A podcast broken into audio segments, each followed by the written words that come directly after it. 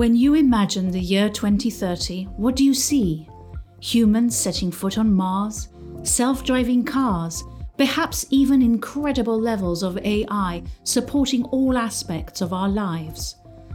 But ask yourself do you believe we will truly have universal healthcare for everyone? Hello and welcome to Voices for Health, a channel by Roche where we reflect on the challenges and opportunities facing health systems around the world as they seek to offer safe access to quality care for each and every patient today and tomorrow.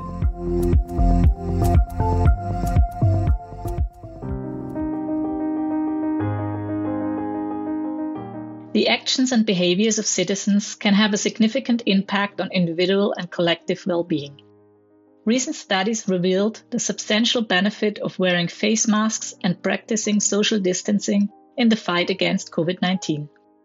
Similarly, research has shown that maintaining a healthy lifestyle and avoiding the consumption of cigarettes, alcohol, and processed foods can reduce the risk factors associated with non communicable diseases and the burden they place on health systems.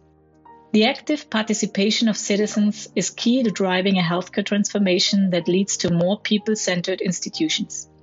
But how can we get citizens involved in the process of transformation and empower them to advocate for health systems that best respond to their needs?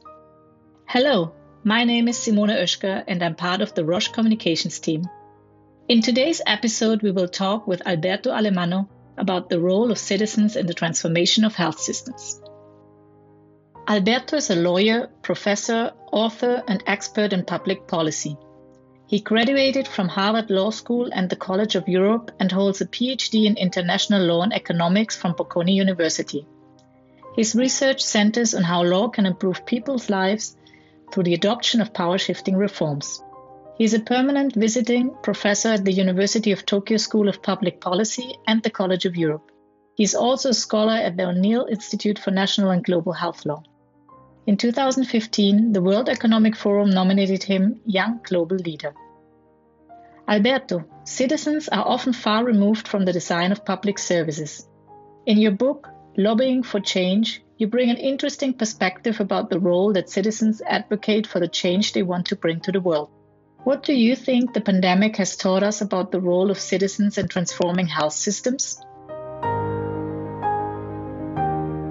historically, the role played by citizens in, in public health has been exclusively passive. Uh, we look at citizens as potential or actual uh, patients. Uh, we don't look at them as active players capable of contributing uh, to public health outcomes and, and well being. Yet, one of the silver lines of the COVID 19 pandemic has been to show us how citizens can and actually must uh, proactively contribute to health outcomes. And based on my work, uh, I see four different roles uh, citizens can play in health. Citizens are, first of all, health detectors. Uh, being on the ground, they represent a privileged source of information about what is happening.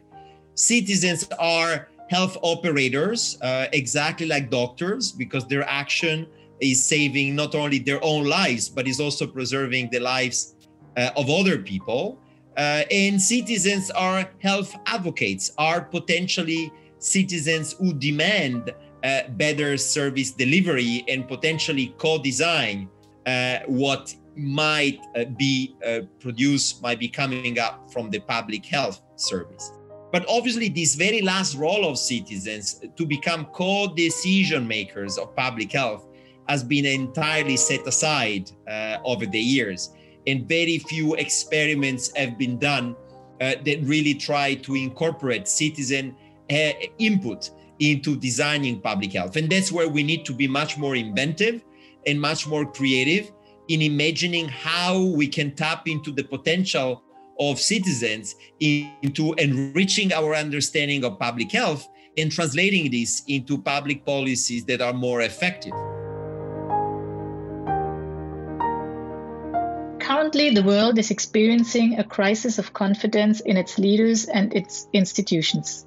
How can citizens influence the development of public policies that improve their lives and in turn contribute to restoring trust in institutions?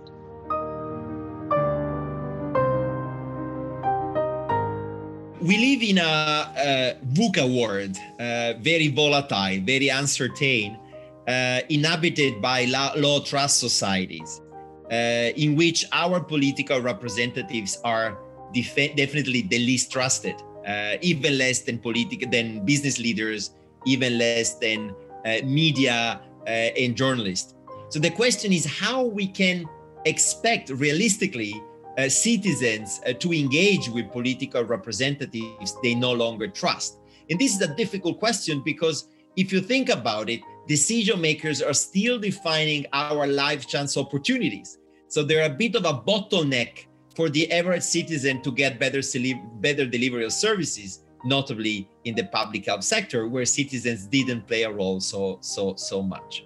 So there are a lot of possible solutions uh, that all revolve around the question on how to better link citizens and political leaders. How we can make sure political representatives know what is happening on the ground, what are the needs, what are the expectations, and how to be responsive to their uh, expectations. That's what I call feedback loops. And those feedback loops today are not uh, guaranteed by elections. Elections do not satisfy this demand of daily, weekly, monthly response to what citizens feel on the ground. And that's why we need to move away from uh, representative democracy and embracing participatory democracy that allows citizens to act as feedback loop uh, for political representatives. The idea of participatory democracy is very much uh, complementary to representative democracy is not antagonistic it's not about replacing our representatives but is how to make sure they're going to listen more what is expected and what is needed on the on the ground within society In relation to participatory democracy, you also use the term citizen lobbying. Can you explain to us what you mean by this term? What I often uh, write about is the idea of citizen lobbying. Citizens relying on the repertoire used by professional lobbyists in order to participate into the political process, get their voice heard, the instances felt in the ground to be fed into the political process, to be heard by political leaders, and holding them accountable for that decision. According to your research, when public policy design processes are more participatory and involve citizens, have they proven to be more comprehensive or better policies? Today, we have uh, enough evidence suggesting that public policy design processes, uh, which have been participatory, which have been inclusive, tend to be not only more conducive to uh, uh, outcomes that do satisfy uh, citizens' expectations, but which are also owned and therefore socially accepted and therefore long lasting in society.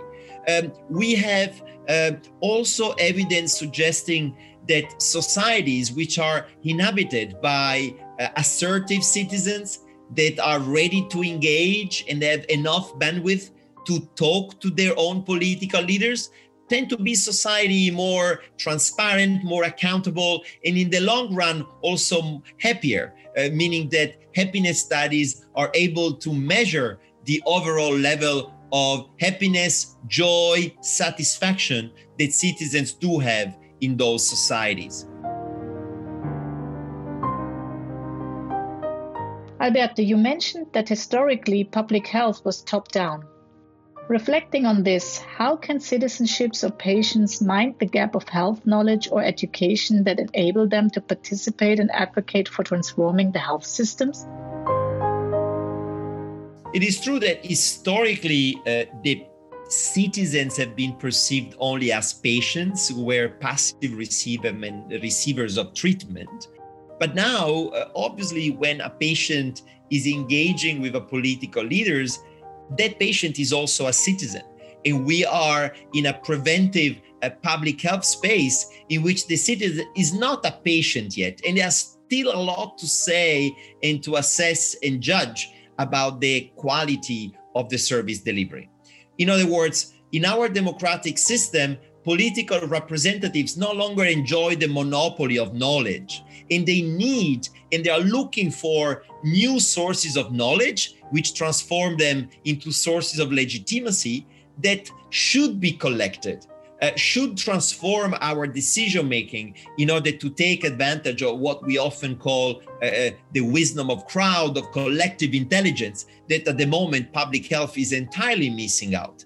And this is obviously a missed opportunity for public health to be improved uh, by the input, which are all uh, pretty much spread, but which could be collected if the dots are connected. How can grassroots movements better influence public policy? What, in your experience, is the most effective advocacy strategy? We have been believing for many years that to change society, we need better policies. But obviously, policies and laws and regulations are only one major source of transformation and change of our society. When you compare the effectiveness of a policy and a law with the effectiveness of a social norm, that means the perception that one particular behavior is needed and is accepted in society, you will realize that social norms are much more powerful and much more conducive of change. So we need to unpack the concept of normativity and try to find out which are the entry point and the leverage point for change to occur. And this is something that grassroots movements, social movements are very capable of doing it by celebrating new behavior, by questioning and denormalizing or normalizing behaviors that for too long we have been refusing or we have been accepting. These are novel and innovative concepts, Alberto. Thank you for promoting the use of an instrument such as lobbying to advance just causes and further engage citizens in decision making.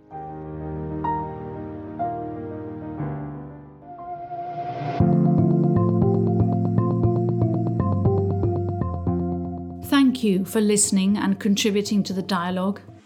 Don't miss the next episodes of Voices for Health where we will continue to address the opportunities and challenges involved in transforming health systems. Visit our website roche.com slash voicespodcast. There you can find more information to contribute to the conversation about transforming healthcare.